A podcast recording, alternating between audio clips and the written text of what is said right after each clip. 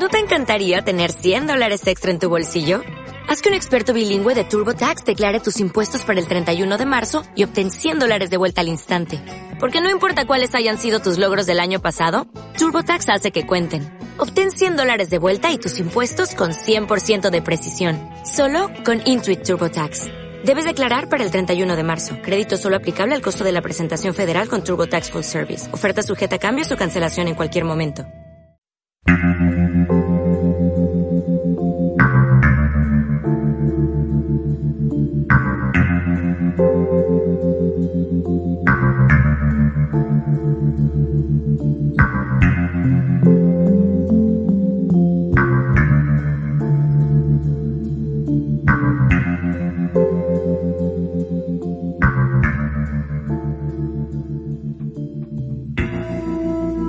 Días, buenas tardes o buenas noches. Ya estamos aquí de nuevo con documentales en la cueva.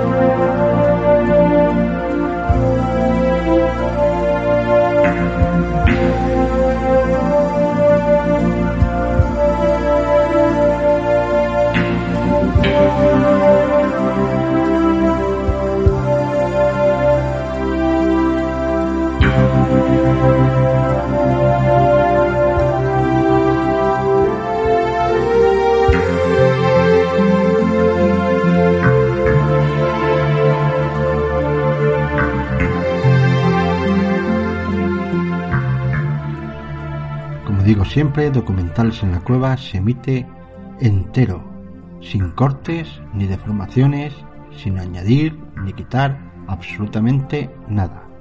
Los documentales van íntegros, tales como los quisieron sus realizadores.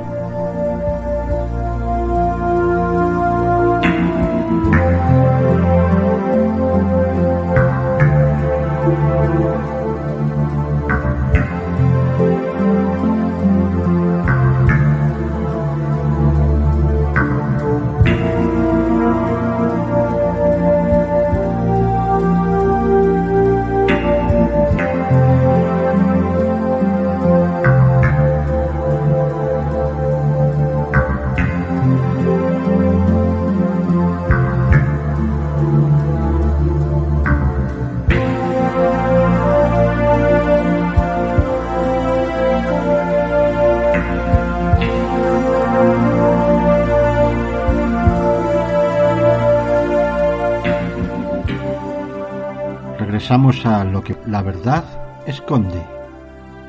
El caso Asunta. Hoy ofreceremos el capítulo 2 de 4. Y de nuevo con esta magnífica banda sonora de Twin Peaks.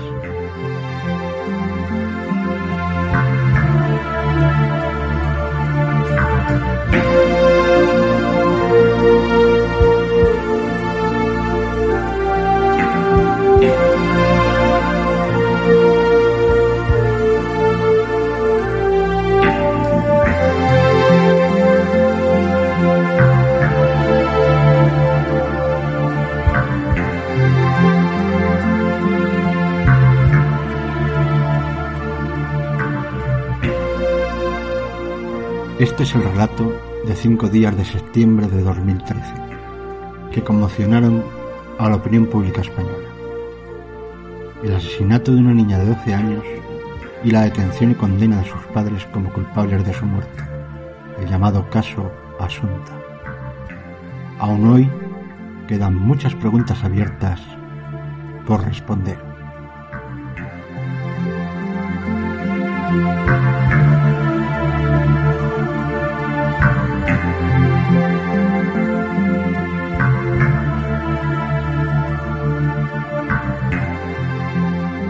¿Qué ocurrió en los meses previos a la muerte de Asunta? A través de diversos testimonios, el programa trata de reconstruir cómo se derrumbó la vida de una familia ideal. Capítulo 2 de El caso Asunta. Operación Nenofire. Comenzamos.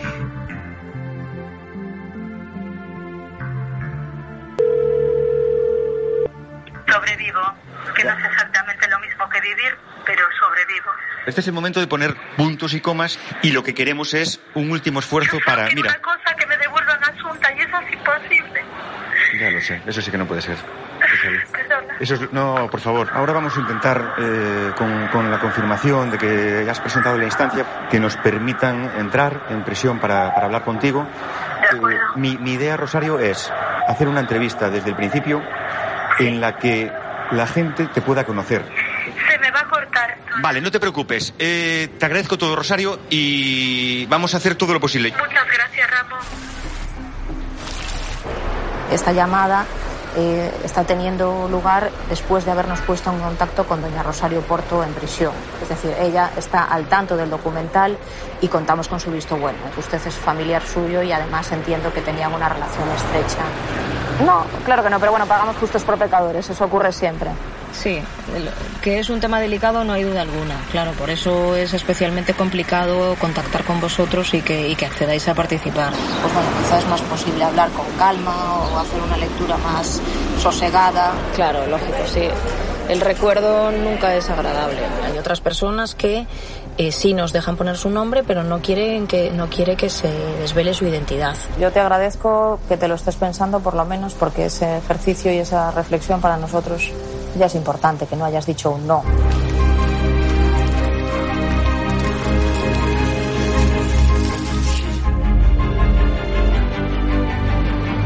Exercise for relaxation.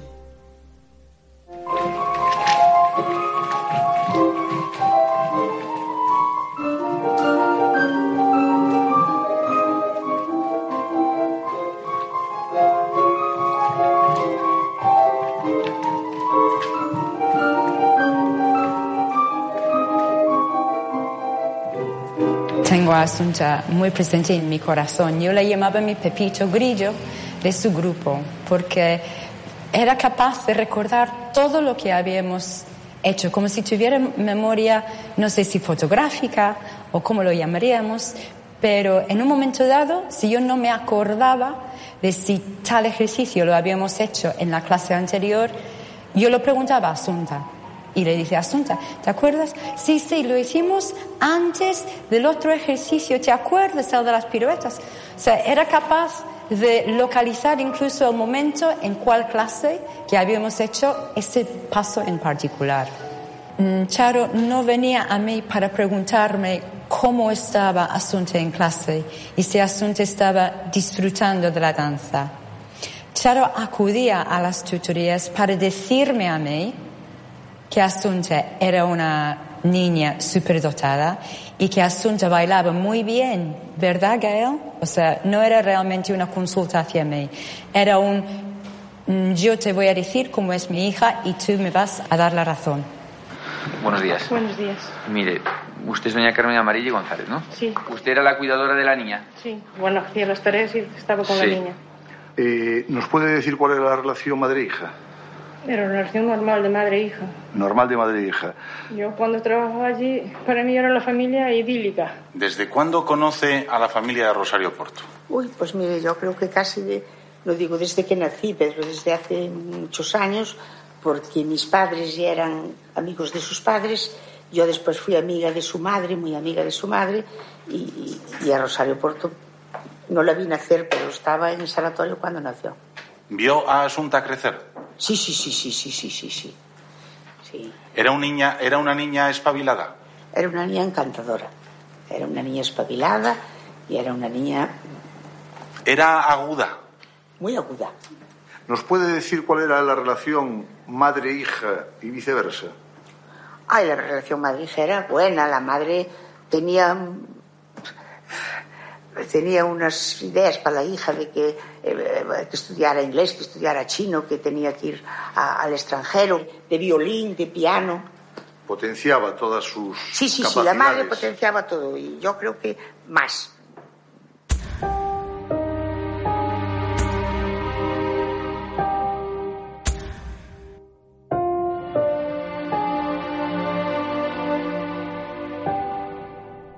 Rosario, que estaba sometida a, un- a una educación bastante exigente.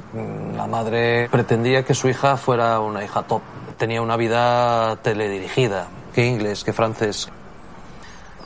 Y yo creo que está totalmente vinculado a lo que Charo hacía con Asunta, porque bueno, yo recuerdo que la última comida que tuvimos me decía que bueno, se acababa de separar y me decía que, pues como no tenía a Alfonso de, de apoyo, eh, porque los dos primeros meses de la separación fueron un poco truculentos, tenía que hacerse cargo ella de toda la agenda de Asunta. Y pues, decía que estaba un pelín agobiada y con toda la razón del mundo. Muy bien, muy bien. Porque os reíais, que si no, colaba perfectamente. Eh, Rosario hablaba siempre de la niña. Siempre en eh, cualquier conversación salía el tema de la niña. Interesada por la educación y preocupada por, mm, por su futuro.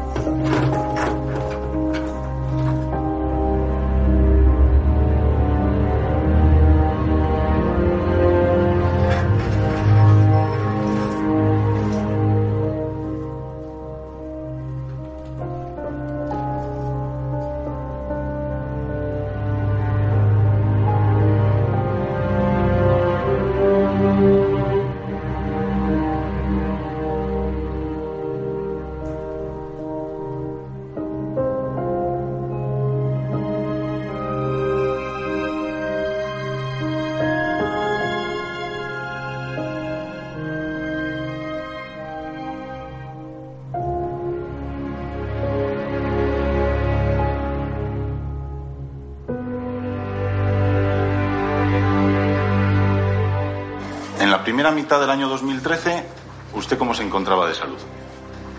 Pues eh, un día mm, me levanté y tenía un ojo prácticamente cerrado y una especie de parálisis. Bueno, le estoy diciendo el lado izquierdo, uno de los lados de la cara y mi forma, o sea, no, no era capaz de, bueno, como dicen los médicos, la deambulación no era, no era correcta. ¿En este momento usted tenía el apoyo de alguien o se encontraba sola? Bueno, eh, mm, sí, quiere decir, sí, claro que tengo apoyos. eh, pues está la señora que me ayudaba en casa con la niña, eh, está la madrina de mi hija, tienes amigos y Alfonso también, mm, me, por ejemplo, ese día en concreto le llamé a él y me acompañó al, me, me acompañó al hospital. Usted estaba divorciada de Alfonso. Sí. Hacía tiempo que nuestra relación no funcionaba y, y bueno, mm, Yo nunca pensé que nos acabaríamos divorciando. Estaba tan enamorado de. de Rosario como el primer día y tenía una hija maravillosa con, con ella. ¿Cuándo se produjo la ruptura? eh, en enero de 2013. De lo que era un modus vivendi normal, bueno, tal. no- había una familia cohesionada. Todo eso se desvaneció. ¿Qué desencadenó la ruptura? Bueno, pues que yo descubrí que me había sido infiel. E hice una cosa que jamás había hecho con anterioridad y era entrar en su correo electrónico. Y donde fue la prueba irrefutable de, de lo que había pasado. Entre la ruptura y el ingreso en el hospital, algunos viajes puntuales al extranjero. Sí, Para asesorar a un señor que es de Vedra. sí, Ese señor de Vedra era la persona con la que usted tenía algo y que motivó la ruptura con Alfonso. sí. En junio usted ingresa en el hospital. ¿Usted se acuerda de memoria? Por la coincidencia con el festival de, de Ballet Asunta, eh, finales de junio y salgo a principios de julio. Durante este ingreso en el hospital se produce un acercamiento en la relación con Alfonso. Se produce un acercamiento porque me, me estuvo ayudando con la niña e incluso se quedó en varias ocasiones por la noche en el hospital conmigo. Es la madre de mi hija y si yo, en tanto en cuanto le puedo ayudar en asuntos de ella, estoy indirectamente ayudando a mi hija. Segundo, porque le tengo, le tengo cariño. Hemos vivido 20 años juntos. ¿Por qué no iba a hacerlo? Y a partir del momento del alta retoman una relación diaria más estrecha. Sí, Si alguien conocía bien a Rosario Porto cuando entraba en esa espiral era yo, por supuesto, ¿no? Y ya me di claramente cuenta de que la depresión había vuelto a hacerme ella y ¿Cómo fue la- o los términos de la relación con Alfonso a partir de entonces? pues pasaron a que eh, mm, teníamos que hacer las cosas de lo mejor posible en beneficio de Asunta. ¿Llegaron a algún tipo de pacto? Sí, a un acuerdo de que él eh, me- nos iba a, a ayudar pues en todo lo que yo en esa temporada que me encontraba más bueno la verdad es que me encontraba francamente ¿Incondicionadamente o con la condición de dejar al otro? lo de dejar al otro mm, perdóneme pero estábamos divorciados ¿Qué pastillas tomaba usted? los orfidales me los había recetado en su día el doctor Brenya ¿Alguno suelto? En julio sí, algunos, pero pocos. Sobre todo a raíz del, bueno, de que nos entrasen en casa, me costó estar tranquila en casa.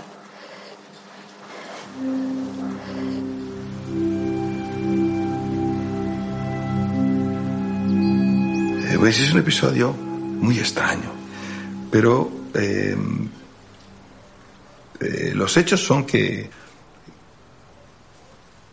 que a las cuatro y media de la mañana la niña se despierta, oye, Rosario oye un ruido, sale, eh, la niña está gritando, está diciendo algo, entonces ella entra a la habitación de la niña y ve un tipo en la habitación de la niña. Entonces Rosario se abalanza sobre él, él le pega un golpe y sale huyendo. Mamá, me quieren matar, me quieren matar, quieren matar, me quieren matar, vienen a por mi hija. Vamos a ver. ¿sí? Entonces pensé, porque como la caja está en la habitación de la niña, ahora se te puede pensar, alguno de los obreros que estuvo hace años en la casa, como era la situación esta tan mal, pensó que no había nadie en la casa y se fue justo a la habitación de la caja fuerte. Lo hubiera usted gritado lo hubiera pues, puesto histérica. Es que estamos hablando de que estaban intentando matar a la hija. Bueno, eso era lo que decía la niña, yo tampoco creo que lo estuviese intentando. A ver, los niños son niños, a mí me dieron un tortazo, yo, yo me fui con un tortazo, un moratón aquí gordísimo. Yo miré por toda la casa, no había nadie, la metí en mi cama, estuve dando vueltas, dije, llamo a la policía, no llamo a la policía, el mamón de Alfonso no contestaba. Estuve a punto de llamar a alguno de mis amigos. No voy a llamar a las tres y media de la mañana a nadie. Y total, se acaba de ir, ¿Cómo se explica esto? ¿Cómo lo explica Rato? y todo, no? Ella explica que eh, era muy habitual que se dejaran las llaves de, de- de la casa puestas. De hecho, tenía siempre posits por la casa diciendo mirar que las llaves estén dentro de casa. Tuvo que ser alguien tremendamente conocido, muy conocido y con llaves. Es decir, la persona que entró tenía llaves de casa. Porque eh, hay un portal abajo, tú puedes decir que la llave de la puerta de tu casa la dejaste olvidada, pero dejaste también la del portal. Y además un edificio con solo cuatro vecinos, los cuatro vecinos de toda la vida, eh, eso no se lo cree nadie. ¿Esta presencia de ese hombre en el edificio, usted la entendió verosímil? No, ¿Por qué? Porque yo tengo dos perros y una de ellas, eh, cualquier ruido que oye por las escaleras o si alguien llega al portal abajo, ella no para de ladrar. Instintivamente nos avisa en casa, inclusive cuando llaman al timbre, lo que hace la perra es ladrar.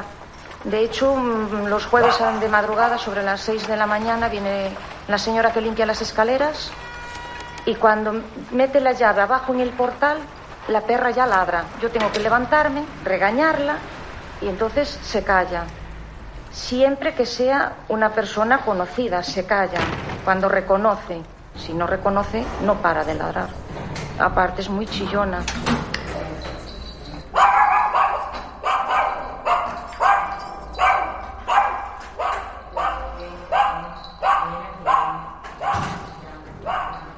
¿De día y de noche? Sí, sí, sí. Cualquier persona que entre en el edificio, el perro avisa. Cuando usted subió a hablar con Rosario, llamó a la puerta, ¿verdad? Sí, al Eh, timbre. ¿Le abrieron inmediatamente? ¿Dijeron algo? ¿Preguntaron? ¿Recuerda algo de Eh, eso? no, escuché a la niña que decía, mamá, son los ladrones. Y tardaron un ratito en abrirme. Cuando me abrieron salió Charo y me dijo, ah, no te preocupes, cosa de niños.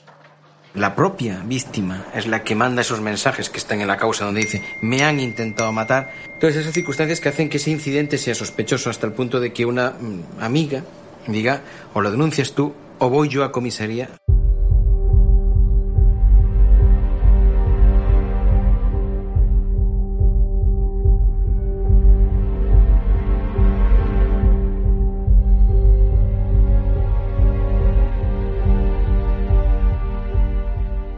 Bueno, yo invité a, a la niña a, a pasar un fin de semana con, con nosotros. Y de camino para allí, pues les dije, venga niñas, eh, venga, contar, contar algo, un chiste, lo que sea. Y entonces, eh, bueno, no sé, empezaría una de mis hijas y cuando le tocó el turno a Asunta, empezó a decir, esto era una niña que estaba eh, tranquilamente durmiendo en su casa y de repente alguien apareció y intentó ahogarla y vino su mamá y la liberó, la, la zafó. Y la niña que, que le pasó eso soy yo y esto que te, te- te estoy contando es cierto. Y si no me crees, llama a mi mamá. Y en ese momento estaba fuera de sí.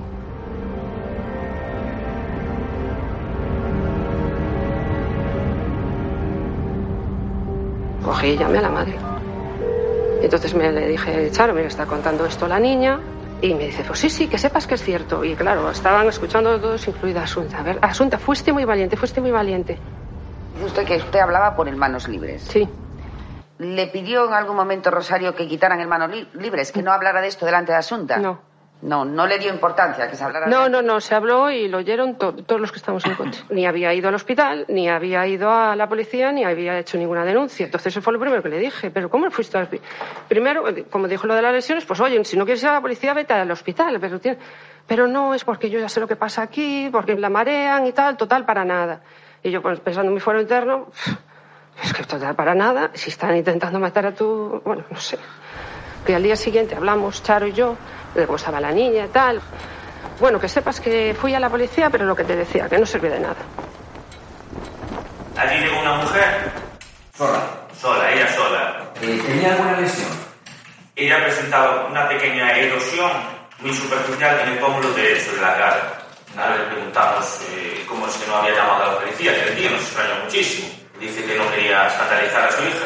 ¿Le dio la sensación de que se estaba tanteando, de que estaba contando una milonga? ¿Ustedes la creyeron? Solo dice que la actitud de ella era muy fría. Era una, parecía que estaba contando una película porque no, no mostraba sentimiento. Nosotros le dijimos, bueno, pues puedes presentar la denuncia ahora o hacer primero el parte de lesiones y después denunciar. Y ella dijo, bueno, de una manera incluso un poco prepotente, que ella era abogada, sabía lo que tenía que hacer, que iba a hacer primero el parte de lesiones y después vendría a presentar la denuncia.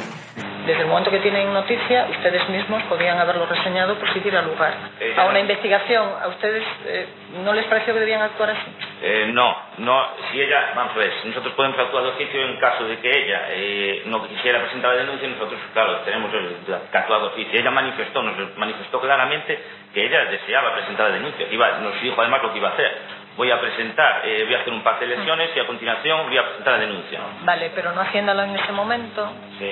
en la práctica no hay una denuncia formal. Ustedes no tienen obligación de dar parte de que han tenido conocimiento de ese hecho para que se eh, En caso pueda que fuera un delito público, sí, pero yo Es un delito público, ¿o ¿no lo es? mm, no lo sé exactamente. no.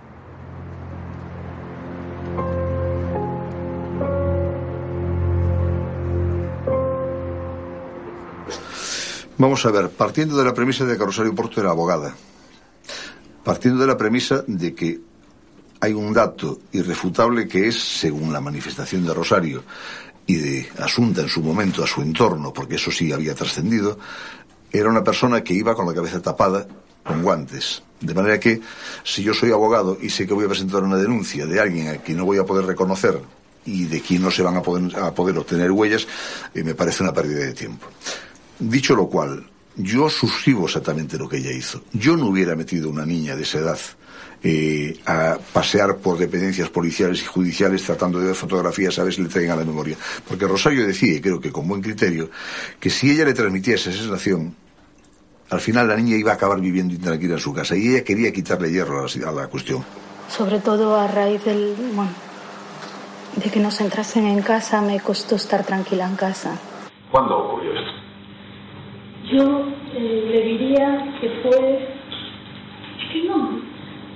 Va a decir que, que, que, que eso es una insensata, que una cosa tan importante, no me acuerdo de la fecha, pero es que. ¿Antes o después del apóstol? A ver. Antes de- Antes del apóstol. Bueno, ya es algo. ¿Como cuánto antes? Es una idea que igual nos ayuda para del apóstol, Mire, usted antes de una fecha clave, creo que lo recordará. El 4 de julio rompió con esta persona. ¿Antes o después de romper con esta persona? Después de romper con esta persona. Después de romper con esta persona. El día 5 de julio me pide que, lógicamente, con lo que había ocurrido anoche, estaba muy nerviosa. Me dijo, oye, cómprame algo para dormir. eh, Como comprenderás, estoy nerviosísima y tal. Ese mismo día llamo a un amigo común nuestro, el doctor Julio Brenya. Le dije, oye, Julio, Charo esta me dice que no duerme, que está muy estresada. Y tal. dije, compra Orfidal. Dije, bueno. Y tal cual me lo dan, se lo doy a Rosario. El mes de agosto, Asunta con quién lo pasó. Pues toma la decisión de llevarla a Vilanova, donde está la madrina, y do- ella, la madrina, junto con su prima, que es una mujer de su edad, y donde acogen a la niña, como siempre, de forma maravillosa.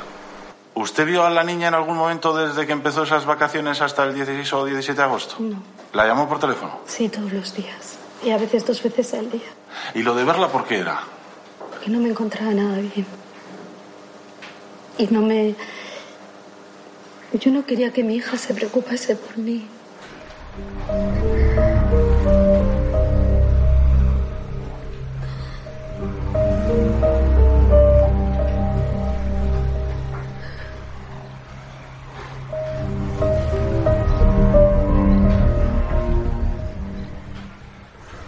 Además allí tenía a su amiga Adriana, que era una niña con la que bueno, había coincidido en la guardería, y luego en el colegio y en el instituto. Y mientras tanto, Alfonso, Estaba en Santiago.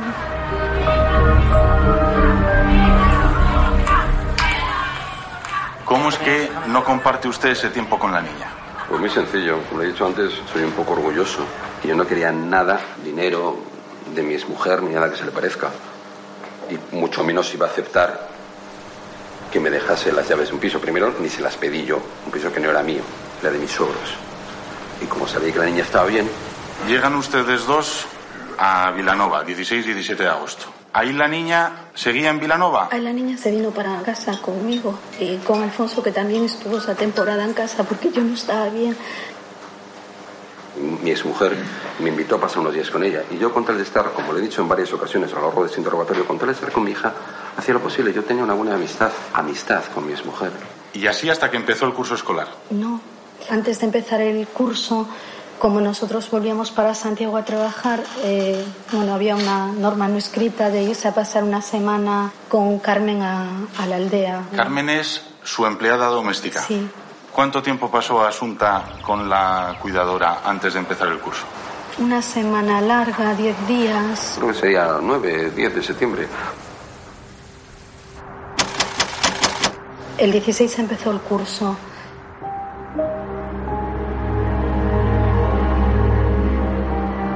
¿Fue la niña todos los días a clase? Eh, no, faltó un día. ¿Se acuerda de este documento? Sí, ¿Lo escribió usted? sí, claro. El día anterior por la noche presentaba unas décimas de fiebre y el miércoles por la mañana seguía pachuchilla y entonces le hice una carta de excusa. ¿Estas explicaciones que usted le daba al tutor eran verdad o no lo eran? No, no lo era. Por un lado, no quería ir a clase porque no se encontraba bien, pero me decía mamá por decirle que tengo fiebre y me dijo ponle por favor que me han dado algo y que me encuentro fatal porque es que qué van a pensar. El tercer día de clase ya pierdo clase y, y estas cosas que haces por los críos. que- la mañana que tenía que haber ido del instituto, hablé con Rosario y me dijo, mira, he dejado durmiendo a la niña porque ayer por la noche no estaba bien y tal. Yo recuerdo que estaba un poco, sí, tenía un poco caliente la, la frente. Y dije, bueno, pues me parece bien.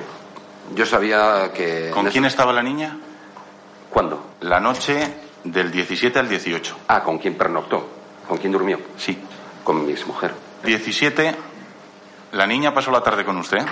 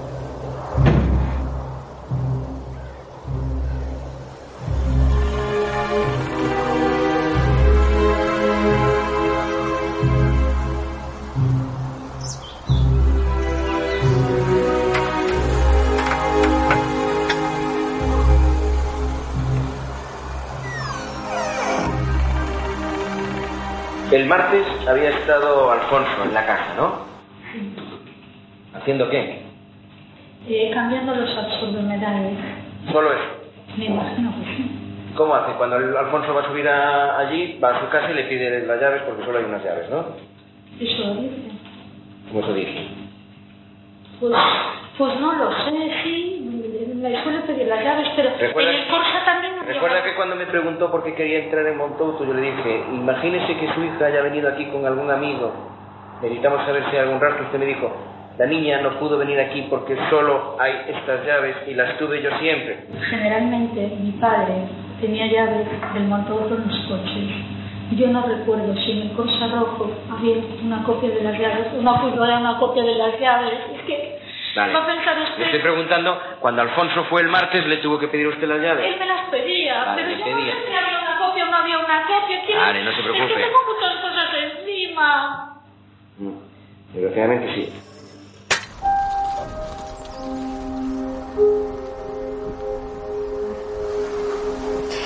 ¿La niña pasó la tarde con usted?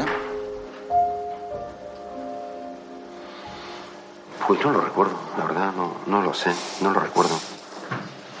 No lo recuerdo, no lo sé. Puede que sí, puede que no, no lo sé. ¿Subió usted a Montouto? ¿El 17? Sí, por la tarde. No, no, para nada. ¿Usted había estado en esa habitación el martes? El martes. Esa misma semana había estado usted en la vivienda del mar. Pues yo diría que no. Sí estuve unos días antes, precisamente, con Asunta, porque me había empezado el hicimos acá, cambiamos los asomedades de los armarios. Puedo decir que igual durante la semana fue ese día, es que no me acuerdo.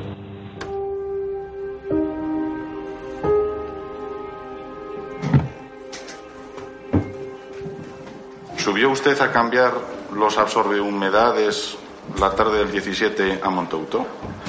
No. Fui la mañana del viernes 13 de septiembre. Me acuerdo de la fecha porque es viernes 13, porque tenía cita en la ITV de Cacheiras a las 10 menos cuarto de la mañana. Y llevé a la niña porque siempre la llevaba. Me gustaba ir y encima hacíamos siempre una apuesta de a ver si pasaba, no pasaba el coche. Y a continuación, después de pasar la cita de la ITV el viernes 13 a las 10 menos cuarto, sí fui a Montouto a cambiar los absorbihumedades de los armarios y los absorbeolores.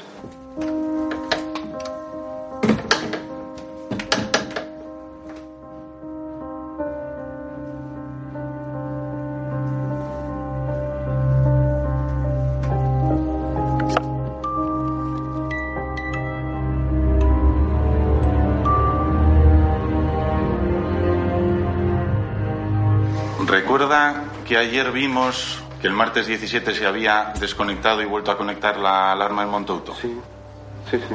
¿Fue usted el que subió a Montouto? No, no, yo no estuve allí ese martes 17. ¿Sabe quién fue? No, no tengo ni idea. ¿Alguien llevó a Asunta allí ese día? No tengo ni idea. Y mucho menos que mi hija fuese a Montoto eh, allí. No, lo repito, ayer me quedé un poco sorprendido al verlo, no tenía conocimiento de ese dato.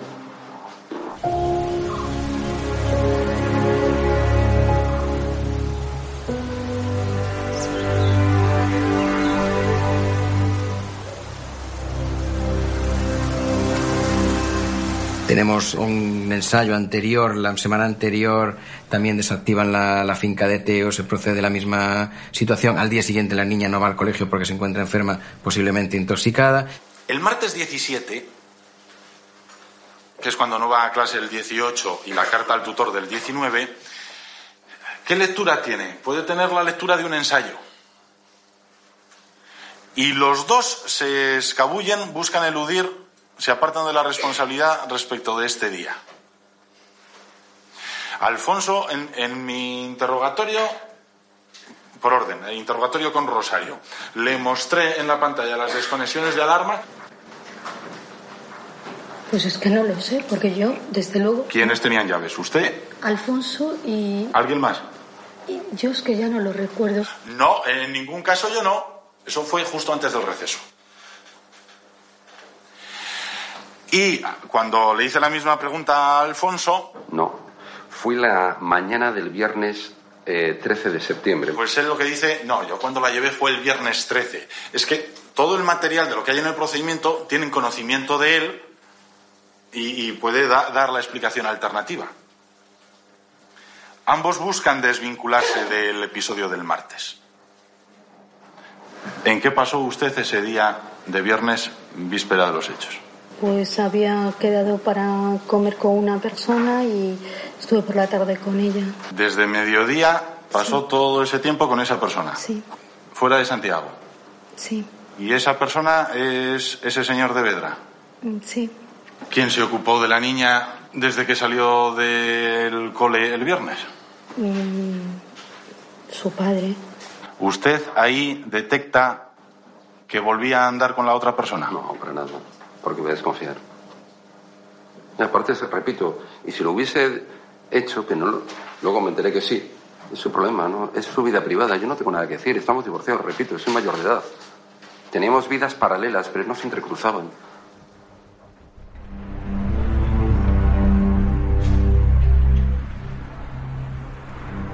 Cuando le preguntamos por quién era esa persona, pues entonces sí, ya dijo, bueno, pues si ya, si ya lo sabéis, ya os voy a contar.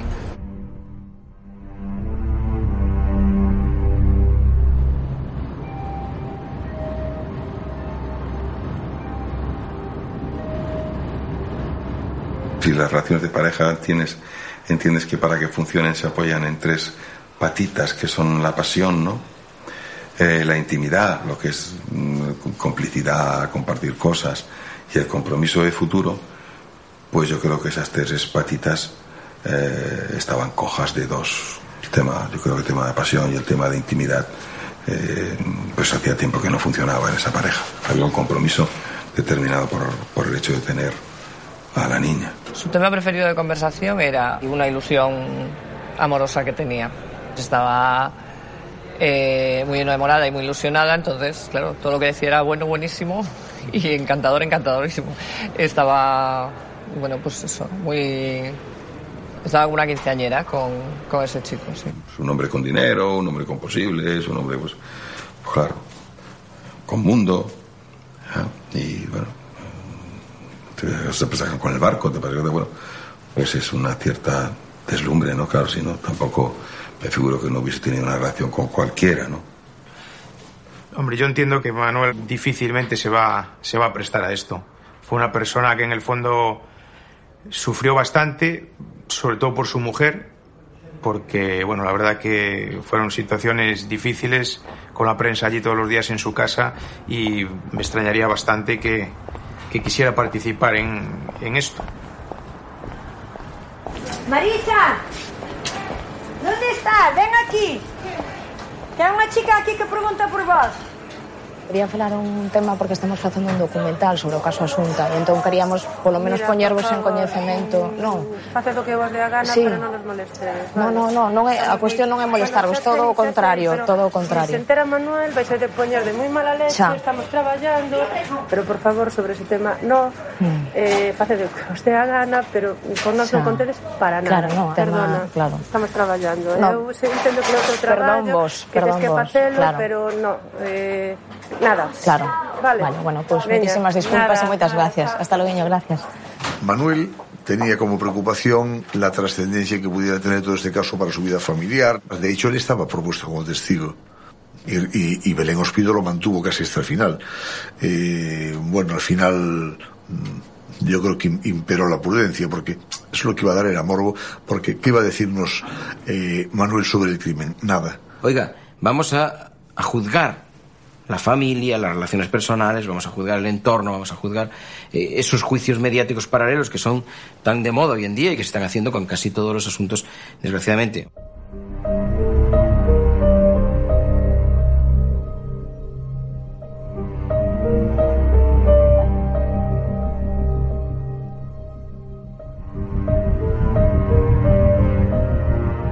Alguno pensará que móvil tan estrafalario o, tra- o tan frágil para acabar con la vida Pero de una está- hija.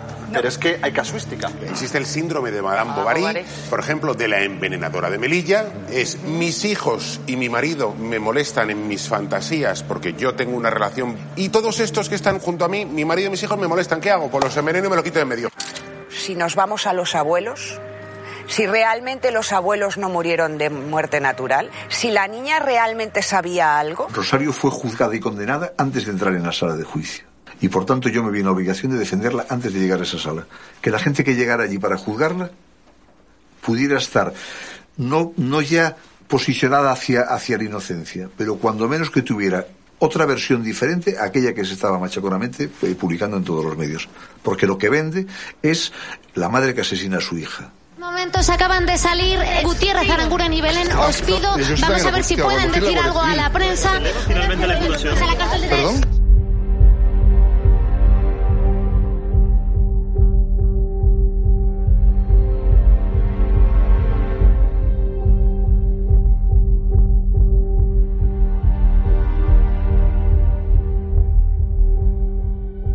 Hablábamos de, de Asesinatos. homicidios. Sí, sí, sí. ¿Se ha elevado? Sí, sí. De homicidios Sí, sí. Lógicamente, el tratamiento general mediático, eh, eh, bueno, eh, el que yo pude ver, yo tampoco estaba todos los días pegados a la, lógicamente estaba trabajando y estaba en las diligencias que, se- que tenía que hacer, ¿no? Pero, pero sí que pude observar como ciertas actuaciones mediáticas, en todo caso, pudieron haber contribuido a enrarecer el ambiente. ¿Qué pasa? María, ¿qué pasa? Llegamos eh, por el fondo de la calle y ya se veía aquí una multitud de gente. Conseguimos aparcar ahí los coches, pero nos encontramos con que no podíamos salir de los coches. Estáis grabando, ¿no? Se puso muy nerviosa, empezó a gritar, Marcos, sácame de aquí, sácame de aquí. Entonces conseguí salir del coche Esto está lleno de cámaras, muchísima gente alrededor del vehículo, casi imposible poder salir. Abro la puerta trasera donde está Rosario. y le, la, la- conseguimos protegerla. Por favor, Marco, sacadme de aquí. Qué vergüenza, Dios mío, sacadme de aquí. apartando, empujones, seguía insultándola. Por fin conseguimos franquear la puerta.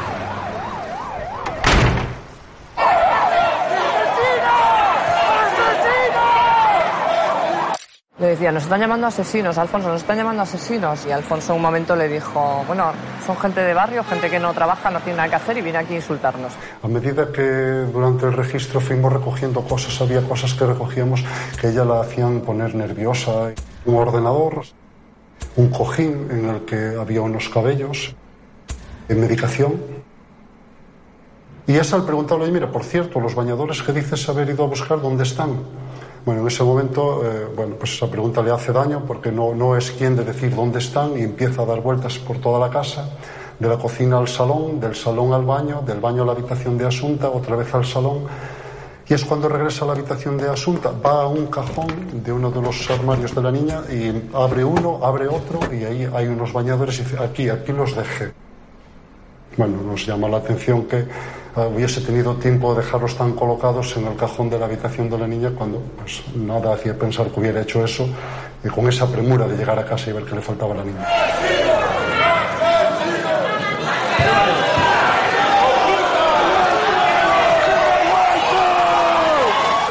Venimos por esta calle en dos vehículos. Eh, yo iba en el vehículo de atrás y mirando hacia atrás se veía mm, una mm, marabunta de periodistas y de personas que venían corriendo por la calle completamente cortada detrás nuestra. Entramos en el portal. Al llegar aquí al- a esta parte del portal, a ella le da como un ataque de ansiedad. Medio se desploma, entonces yo me agacho, eh, la cojo Rosario, eh, tranquila, estate tranquila, no hagas caso a los comentarios que hay en la calle, la gente es así, no hagas caso. La contuvimos, aquella situación como pudimos. Alfonso también se quería acercar, los abogados también pretendían ayudar. Les dijimos que por Dios que se pararan, que necesitábamos todos bastante aire. Ella se calma, ya se le reincorpora, se le da un poquito de ánimo. La acompañamos para subir al piso de Alfonso. ¿En qué piso era? El sexto. Ya en una situación normal subiendo en el ascensor con gente desconocida no se suele hablar, pues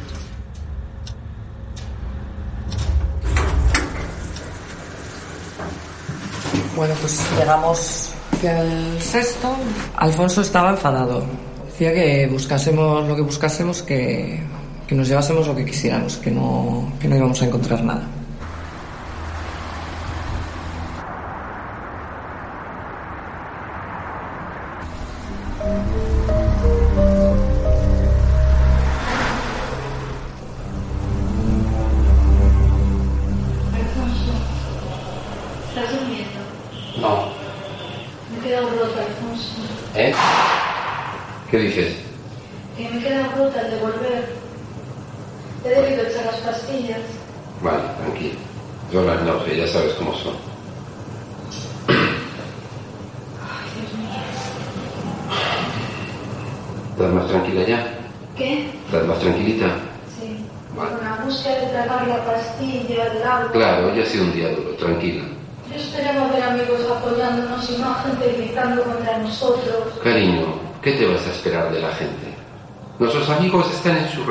Respectivas casas apoyándonos incondicionalmente. Chicha, Malús, Agustín, Carmen, eh, todo el mundo. Los que están fuera son la chusma, Charo. Los que no tienen otra cosa que hacer. Los que están absortos por la televisión y por la carnaza, nada más. Esos no cuentan. Los que cuentan son los otros. Esos son los buenos. Y están todos con nosotros. ¿Sabes? ¿No ves que no tienen afortunadamente ninguna prueba contra nosotros, nena? Alfonso, ¿y entonces por qué estamos aquí? Porque tienen que descartar cosas. Joder, pues que descarten en otros. Bueno, nosotros no le llegamos a hablar de, de esa prueba, de que ella iba en el coche. Simplemente, bueno, ella decía que, que tenía que haber un error, que, que, que cómo la deteníamos a ella, que, que, que no podía ser. Y que, bueno, lo único que se le explicó es que, mm, lógicamente, teníamos una serie de indicios eh, que a nuestro juicio eran eh, suficientes como para, como para proceder a su detención. Cuando Rosario en todo momento ante la policía declaró insistentemente que la niña había quedado en la habitación estudiando y que ya no la volvió a ver, que la niña cuando ella marchó de casa quedaba allí y cuando regresó ya no estaba. La versión inicial que dan a la policía de, oiga, la niña quedó en casa estudiando, se transforma en la versión eh, judicial de, la niña vino conmigo a Teo porque ya sabemos que la prensa ha publicado que tiene usted imágenes de la niña. Cuando ustedes denuncian la desaparición, no cuentan los mismos horarios. Cuando tiene que salvar la vida de su hija, No, no, no, recuerda los horarios ni les da importancia. Cuatro días después sí. No es eso, no es eso, señoría. Es Pero le hago una pregunta, es decir, ¿usted no consideraba importante, por ejemplo, decir, es que no es lo mismo dejar a su hija sola en casa a las seis que dejarla a las siete? Es decir, si la tenemos que buscar en una cámara, la tendremos que buscar a las seis, no a las siete.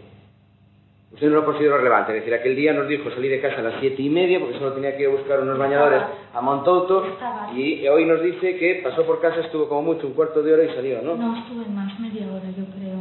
Es- Estuve tan nerviosa, estaba tan nerviosa, tan nerviosa, tan nerviosa, que yo no atinaba con lo que decía. Sale usted entonces sobre las 6 de casa, llega a la puerta de garaje a las 6 y 11 minutos. ¿Se acuerda de que se había olvidado unas bolsas? Una bolsa de plástico Ujú. eh, y la niña se empeñó en bajar conmigo. Vaya, otra novedad. No es otra novedad. Sí, es otra novedad.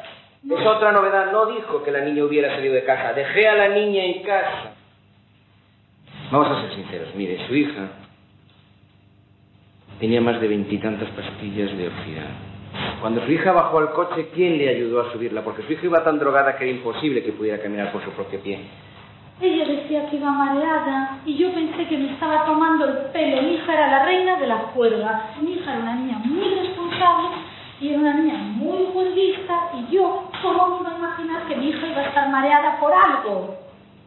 ¿En- ¿Entiende usted? Yo siempre expliqué que Rosario Porto eh, estaba pasando una etapa de su vida muy difícil. Ella había estado con problemas de salud, no ya de tipo mental, que habían motivado que a finales del mes de junio hubiera sufrido un ingreso hospitalario. Ella había sufrido una depresión, estaba recién diagnosticada en esos días de septiembre por el doctor Primo Touriño y estaba con un tratamiento importante. Y de repente a uno le dicen que su hija aparece asesinada en una cuneta de una pista forestal. Los psiquiatras que depusieron en el juicio oral a mi instancia, pero también los, los médicos forenses, dijeron que en esa situación es absolutamente normal, un lasus de esa naturaleza. si se llegó a tomar pues esos 10 o 15 millones en algún momento puede tener como alguna amnesia, sobre todo para hechos recientes. Se refiere a la posibilidad de, de tener Un, un olvido de, de relevancia cuando se le pregunta por él en los días inmediatamente siguientes a la pérdida de la hija. En esa situación Uno es el componente farmacológico, que dosis altas de lorazepam pueden producir esta amnesia reciente, y luego está el propio co- contenido emocional, ¿no? A ti se te pierde tu hijo en la playa y la angustia y el agobio que te produce, te preguntan qué, qué llevaba, que cómo era el color del bañador y no te acuerdas. Es decir, una situación de estrés agudo eh, mm, no solamente puede, puede eh, pro- producir bloqueos ah, de tipo psíquico, es decir, de que no puedas recordar o no puedas, que, bueno, te puedes quedar en blanco, igual que en un examen. Al llegar a Montouto, Rosario desconecta la alarma, esto está perfectamente, digamos, contrastado con hora y con todo, y con minuto y segundo, abre las ventanas y le dice a Asunta que pase. Y Asunta le dice, me lo pensé mejor, prefiero volver a Santiago. Deja a la niña en la calle General Pardiñas, que queda muy cerca de su casa y muy cerca de la casa de Alfonso Basterra. Se visionan tres cámaras más, no tienen una calidad muy buena, pero como el coche es muy característico, sí sirve para, para ver si pasa ese vehículo o no pasa, y no pasa. El coche de Rosario Porto, por lo menos con la misma definición que otros que se tomaron por ciertos, es visto pasar subiendo el Castilla por un banco y bajando unos minutos después. Este es Nueva Galicia con el Pajonal, enfrente del Corte Inglés, más o menos. Es una calle que baja un poquito, está más arriba del Corte Inglés, y es una cámara de Nueva Galicia Banco, lo que es ahora la banca. Aquí se ve un vehículo que tiene características parecidas al que estábamos buscando. Este es un Mercedes 300, de una imagen que yo busqué, y este es el Mercedes 190, la imagen real del vehículo investigado. Este podría coincidir ¿ves? Por, por llantas y tal, pero si te fijas en la parte trasera, este baja en pico y el morro es más ancho. Y este también baja en pico y este es más cuadradito. Y creo que es de mayor tamaño. No hay ningún vehículo que genere ninguna duda de que pudiera haber sido el vehículo de Mercedes investigado. Ninguna. Las caras de todos los presentes, incluidos los jurados que me quedaban enfrente, eran de estupefacción y de incredulidad diciendo, ¿dónde está esa característica que determina que este es el coche y este en cambio no? No sabemos si llegó a ir a casa o no. Si a la suya, si a la de Alfonso, o si a ninguna, si se encontró con alguien. Yo no sé lo que pasó. Créame que le dimos vueltas, eh, Rosario, yo, la gente del despacho.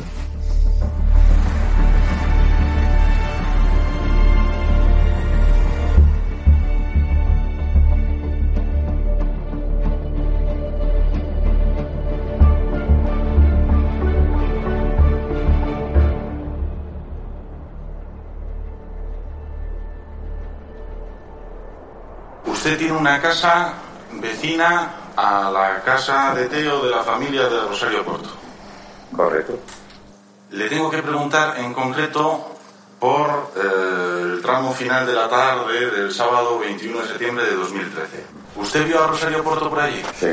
¿Nos puede ubicar en el tiempo qué hora sería? La veríamos sobre eh, 20.45, 20.50. Salimos los tres, mi mujer, mi hija y yo. Salí inmediatamente, eh, vi el coche de Charo. Estaba el coche estacionado delante, prácticamente del portalón. Y cuando estábamos a la altura de la eh, parcela que hablamos, Charo arrancó el coche eh, y se paró lentamente a nuestra altura. Yo me incorporé por la del ocupante, con el acompañante, tuvimos una breve conversación, muy breve, y finalmente ella dijo, bueno, me voy, que tengo a mi niña sola. Está saliendo más o menos de Montauto a las nueve de la noche. Previamente se habría parado con unos vecinos, con unos perros sueltos, con un cadáver en la parte de atrás del coche. Habría abierto la ventanilla y habría mantenido esta conversación en vez de cerrar todo y salir diciendo no me puedo parar con gestos, sin necesidad, digamos, de exponerse a que lo hubieran visto. Allí no había nada, no había cuerpo de asunta ni nada parecido. Es que como el testigo que la ve salir de casa no ve al padre, no ve a la niña, ya queda claro que la madre no tiene nada que ver. No, no, vamos a ver, no se trata de, de que ese elemento sea determinante.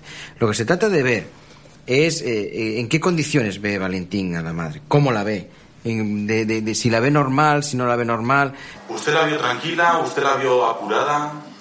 Yo, eh, ella me dijo que estaba agobiada, yo la vi, que sí, que no tenía ganas de hablar, que estaba, digamos, en una situación, pero en ningún caso, ni fuera de, de ninguna situación nerviosa, ni... ¿Se fijó usted en la parte de atrás del coche? Pues no. Está a la ventanilla, están los, los reposacabezas y nuestra visión es hacia Rosario, como es lógico. Nunca en ningún momento yo tengo idea de haber mirado hacia ningún otro lugar del coche. Pero había alguna No, no no trapo, algo que pudiera entorpecer la visibilidad. Nada. Rosario, acompañante vacío, es la visión que yo tengo. Nos despedimos, ella salió, arrancó. Y eso es todo. Ella habría ido sola. Habría llegado a la pista de Montouto, pongamos, con o sin tráfico, que hayan sido 5, 6, 7 minutos. Tampoco hace falta mucho más. Tiene que sacar a la niña y levantarla, supuestamente, de donde se dijo que iba, en el suelo de los asientos traseros. Una persona de no mucha fuerza, de no mucha envergadura como Rosario Porto, lo tenía que haber cogido y depositado sobre un talud. Tiene que coger y preocuparse de cortar las cuerdas con las que previamente la habría atado de limpiar las arenas del coche y seleccionar además minuciosamente cuáles se corresponden con la pista y cuáles no, porque había tierra en la alfombrilla del conductor que fue analizada y no era de la pista de Teo. Tendría que a continuación montarse en su coche, limpiar sus zapatos, marcharse para Santiago y todo esto, digamos, pasando por una serie de cámaras de seguridad que ella no sabía de su existencia. No habría habido tiempo, como yo mantuve y mantengo todavía en la actualidad, para haber hecho el recorrido si se hubiera pasado previamente por la pista y se hubiera actuado de forma en que se dice.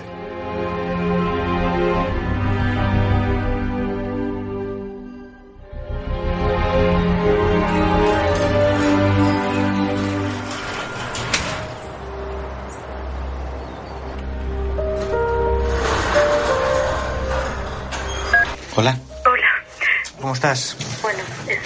¿Me puedes decir más o menos, Rosario, qué tiempo tenemos para hablar? cinco minutos y bueno, podría hacer otra llamada. Vale. Hay tres puntos cruciales que son los, los que ponen en tela de juicio y que, y que cuesta a la gente eh, justificar. Yo te voy a preguntar sobre ellos intentando buscar la, la fórmula más coherente. Eh, sobre el lorazepam en los meses previos que se encontró en el pelo, Los meses previos. Es imposible que hubiese lorazepam en los meses previos.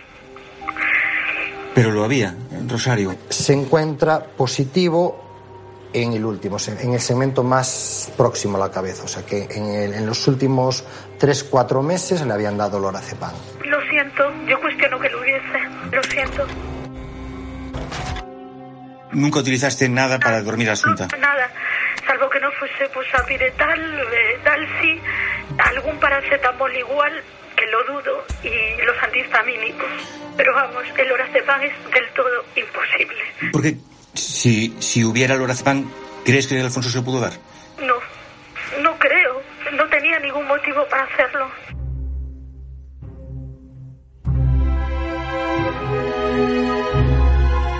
Confirmamos que Rosario nos había mentido con esa grabación. Desde el primer momento mantuvo que Asunta se había quedado en su casa. En el cambio de declaración en el coche, lo que se te acusa es de ir... Cambio de declaración, Dios mío. Yo a mi hija la dejo en casa estudiando, da igual que la deje a dos manzanas de casa que la deje dentro de casa. A mí me preguntan en qué momento dejo de estar con mi hija. Pero Manuel, el guardia civil, dice que... Ella significa cómo quedó la niña, pero saludándola con la mano y despidiéndose de ella. Adiós, mamá. que tú le especificas que te despides de ella en la habitación y luego cambias la declaración a que, a que la dejaste en la, en la esquina. Porque eh, cuando salí de casa al principio al Montuto, antes de pararme para coger los bañadores, me despedí de ella en la habitación. Y ahí mm, yo que me gustaría que este señor o cualquier otro se ponga en lugar de alguien que le han dicho lo mismo que no entendían que yo no aceptase que no era mi hija la que habían encontrado en un primer momento. Cada uno tiene sus mecanismos.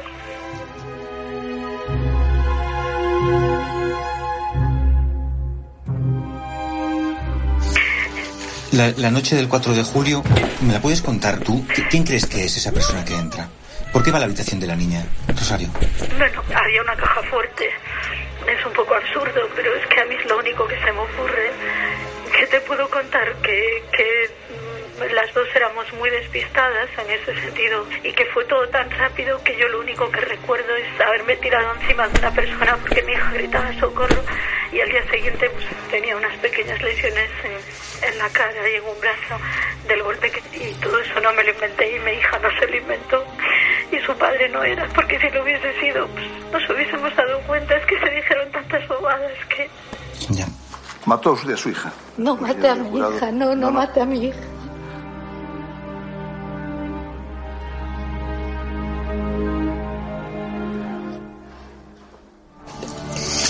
Eh, ¿Cambiarías algo de tu declaración, Rosario, ahora? absolutamente nada absolutamente nada absolutamente nada ¿cómo voy a cambiar algo de mi declaración? lo que dije lo dije en su momento porque fue lo que era cierto es que no bueno, tengo aquí una cola de presas que quieren llamar por teléfono y me miran con cara de degollarme Eh, eh, la, la última pregunta. Rosario, la noche antes del... Ah.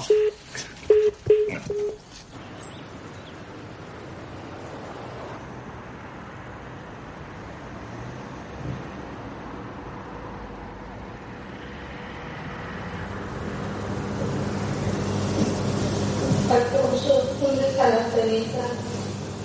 En la funeraria. Qué barbaridad. Venga, olvídate. me imaginé el sábado mi vida podría cambiar tanto. Ya lo sé, eh, igual que yo. La mañana, clase de chino. Me ha dicho Roberto que mañana ante el juez estemos tranquilos, que seamos coherentes, que no incurramos en errores y todo saldrá bien. Una cosa, Alfonso. ¿Qué, mi vida? ¿No saliste en toda la tarde de casa? No, ¿qué va? Tranquila. ¿Estás seguro, verdad, Alfonso? Te doy mi palabra de honor, nena. Te doy mi palabra de honor, Charo, que no salí de casa. ¿De acuerdo? ¿Y no te pudo llamar a su timbre y tú no irla? No, para nada. ¿Funcionaba el timbre? Sí, sí, exactamente. Bueno, tú cena tranquila, porque vamos a dormir poco y eso mañana tenemos que estar muy serenos, ¿de acuerdo? Y mañana estate tranquila, vamos a ser muy coherentes y vamos a decir la verdad, porque no tenemos nada que ocultar. ¿De acuerdo, guapa? Tú estate tranquila. Mañana tenemos la oportunidad de decir todo lo que sabemos. Y lo que sabemos es que tú y yo somos inocentes. Y nada más. Buenas noches, mi vida. Un beso, mi vida. Te quiero mucho, deditos. Y todo va a salir bien. No te preocupes de nada, guapa. ¿Vale?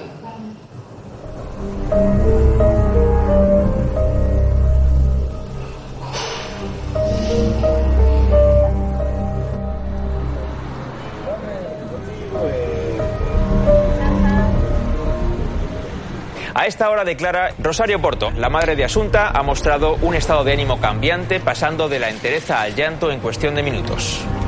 En el garaje y nada más bajar del vehículo acompañada de su abogada y custodiada por la Guardia Civil, se ha fumado el último cigarrillo antes de darle una larga lista de explicaciones al juez. Ha negado haber matado a su hija. Las cámaras captaban un instante de su declaración. Un señor se les metió una noche en casa y usted le pilló. Y tuvo un contacto físico con ese individuo. Bueno, me echó para atrás. Hasta ahora, lo único que habíamos visto de la declaración de la madre de Asunta era esta imagen, fíjense. Serena y muy expresiva. Sus palabras las acompaña así, con gestos concisos. Los dos brazos a la vez, eh, haciendo ese gesto que también podría ser con la mano derecha, significa más control de tu discurso y la mano izquierda más sinceridad de estar diciendo la verdad. Pero en este caso, con las imágenes que tenemos, está moviendo las dos manos a la vez, entiendo yo más tratando de reproducir algo que pasó. Bien, mi pregunta es, ese episodio, ¿cuándo ocurre en julio? Para mí, para mí, que fue. Están todos los medios ahí. Me están haciendo fotos. Ella misma se percata de la presencia de la cámara, se queja y da la espalda a la ventana. ¿Quién está?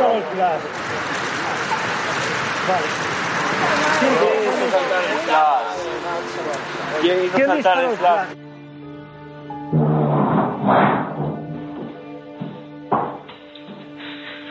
Ha sido el propio juez el que ha corrido la cortina para poder continuar el interrogatorio.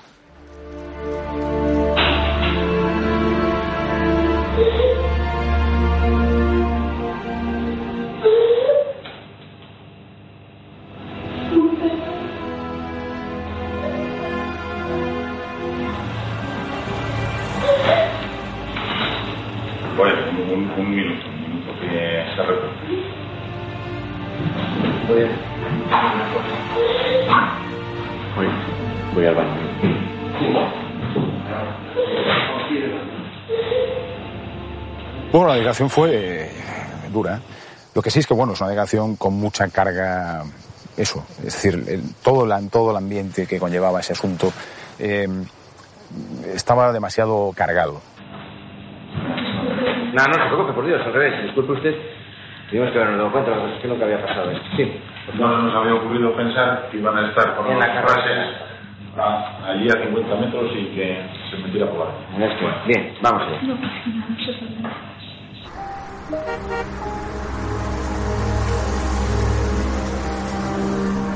No se encontró el punto de, creo, de, cierta objetividad por todos, ¿eh? no hablo de por parte de nadie, eh, de, cierta distancia anímica o emocional con el asunto. Pues probablemente por, por las repercusiones que estaba teniendo mediáticas, probablemente por lo que había sucedido, que en el fondo había fallecido una niña y siempre es muy triste. Y bueno, desde ese punto de vista fue, fue eso, con mucha carga, mucha carga.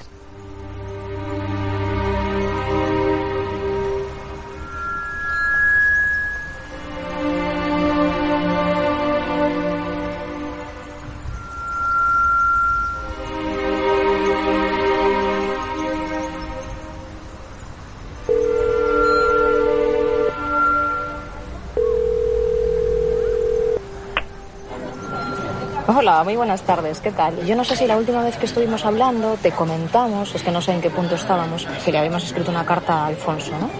Eso te lo comentamos. Bien, entonces en esa carta le explicamos un poco la naturaleza del documental, el que nos gustaría contar con él. Su abogada eh, desde el momento había mantenido una línea de apartarse de los medios de comunicación y de discreción con respecto a ese entorno. ¿no? La llamé, hablé con ella y le dije, mira, que sepas que no lo hacemos a tus espaldas, sino que eh, nos ponemos en contacto con Alfonso y eh, le ponemos a él también de manifiesto que esto lo sabes tú. Bien, ella me dijo, vale, perfecto, adelante.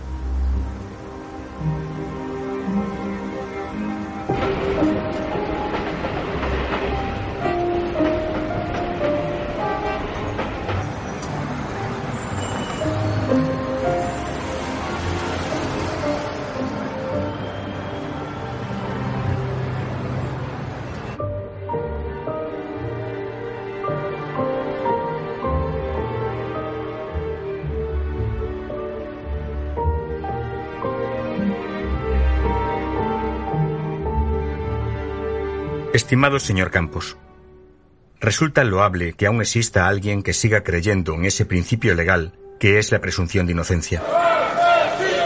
Un derecho que, en mi caso, se transmutó desde el primer minuto en presunción de culpabilidad. A tal fin se entregó con esmero el juez instructor, y para ello le recuerdo cuál fue su penúltima frase aquel 27 de septiembre de 2013. En mis 18 años de ejercicio profesional nunca he visto un caso tan claro. Habían transcurrido solo cinco días de investigación y ya dictó pena de muerte para mí. A partir de ese momento inició su particular campaña mediática, auxiliado por medios sumamente afines a este gólatra mayúsculo. Lo que le acuso a usted, en concreto, de drogar a su hija y asfixiarla. Es muy sencillo. Pero para apuntalar todo lo anterior, el fiscal ¿Qué lectura tiene? Puede tener la lectura de un ensayo. no tuvo suficiente e incorporó al sumario unas imágenes de mi niña en las que su mente vio señales de pornografía infantil. ¿Las fotos en que aparece la niña vestida de ballet las hizo usted? Vestida, vestida de ballet como está ahí, se refiere. Así, al monstruo asesino que yo ya era, se sumó la imagen del pederasta, haciendo correr esta teoría por todas las televisiones del país. Fotografías macabras y eróticas. Una decena de menores de apariencia cándida. Sin comentarios. Me pide mi colaboración para participar en su documental. Sin embargo, va a ser una tarea complicada. Primero, porque así se lo prometí a mi abogada. Nada, buen fin de semana a todos, ¿vale? Y segundo, porque instituciones penitenciarias va a prohibir la entrada en el centro de equipos de grabación. Han vuelto a la cárcel de Cheiro. Aún así, si lo desea, puede consultarlo con mi letrada Belén Ospido. Para rematar, le repito que resulta loable su interés frente al demostrado por esos Tercoleros informativos que hay de lunes a viernes por la mañana. cuya labor se centró en desprestigiarme como persona, y lo que es aún peor, como padre, hacer caja y amparar la labor del juez instructor. Y en cuanto al monstruo que asesinó a mi niña, no pararé hasta dar con él. Y cuando lo logre, esta vez sí, daré a la justicia no un indicio, sino una prueba concluyente para encerrarme de por vida en prisión. Imagínese por qué. Atentamente, Alfonso Basterra Camporro.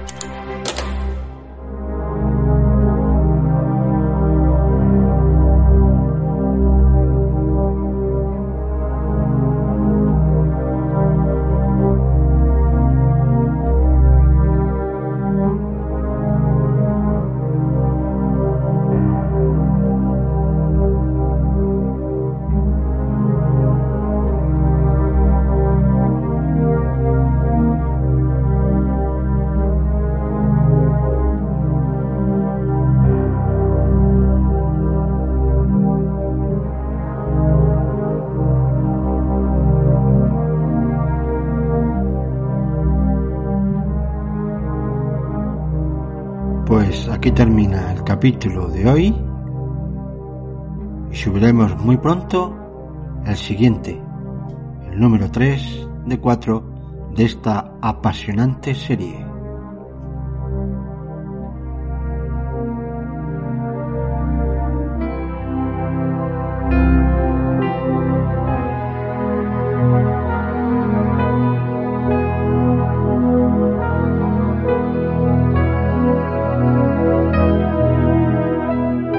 Pero antes de marcharnos, os dejamos un pequeño avance.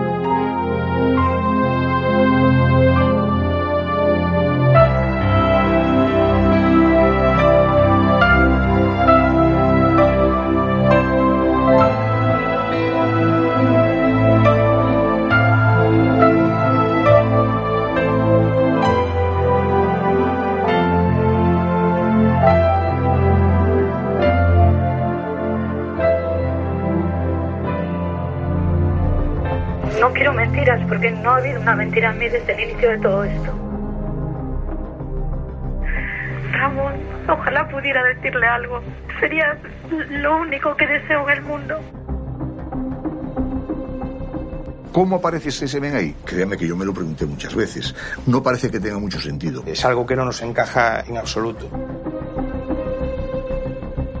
Una niña normal no pone esas caras. Solo una mente calenturienta puede malinterpretarlas. Hay una fotografía en la que hace así y eso no lo hace ninguna niña.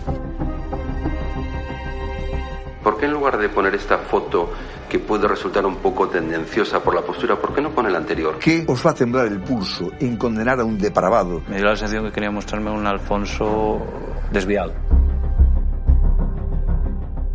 Alguien intencionadamente ha tratado de evitar su localización. Yo no tenía el móvil apagado a la tarde del 21 de septiembre. Me crucé con Alfonso Basterra y Asunta. Asunta fue vista por Clara Baltar en una hora no determinada. Pero lo relevante no era la hora. Tiene la palabra el portavoz del jurado. El jurado, por unanimidad, encuentra al acusado Rosario Porto Ortega y Alfonso Basterra Camporro. Nadie me ha hablado todavía sobre Asunta y me gustaría que fueras tú la que pusiera voz a cómo era Asunta. Sí. Encontrasen a la persona que le mató, pero es que eso no me devuelve su vida.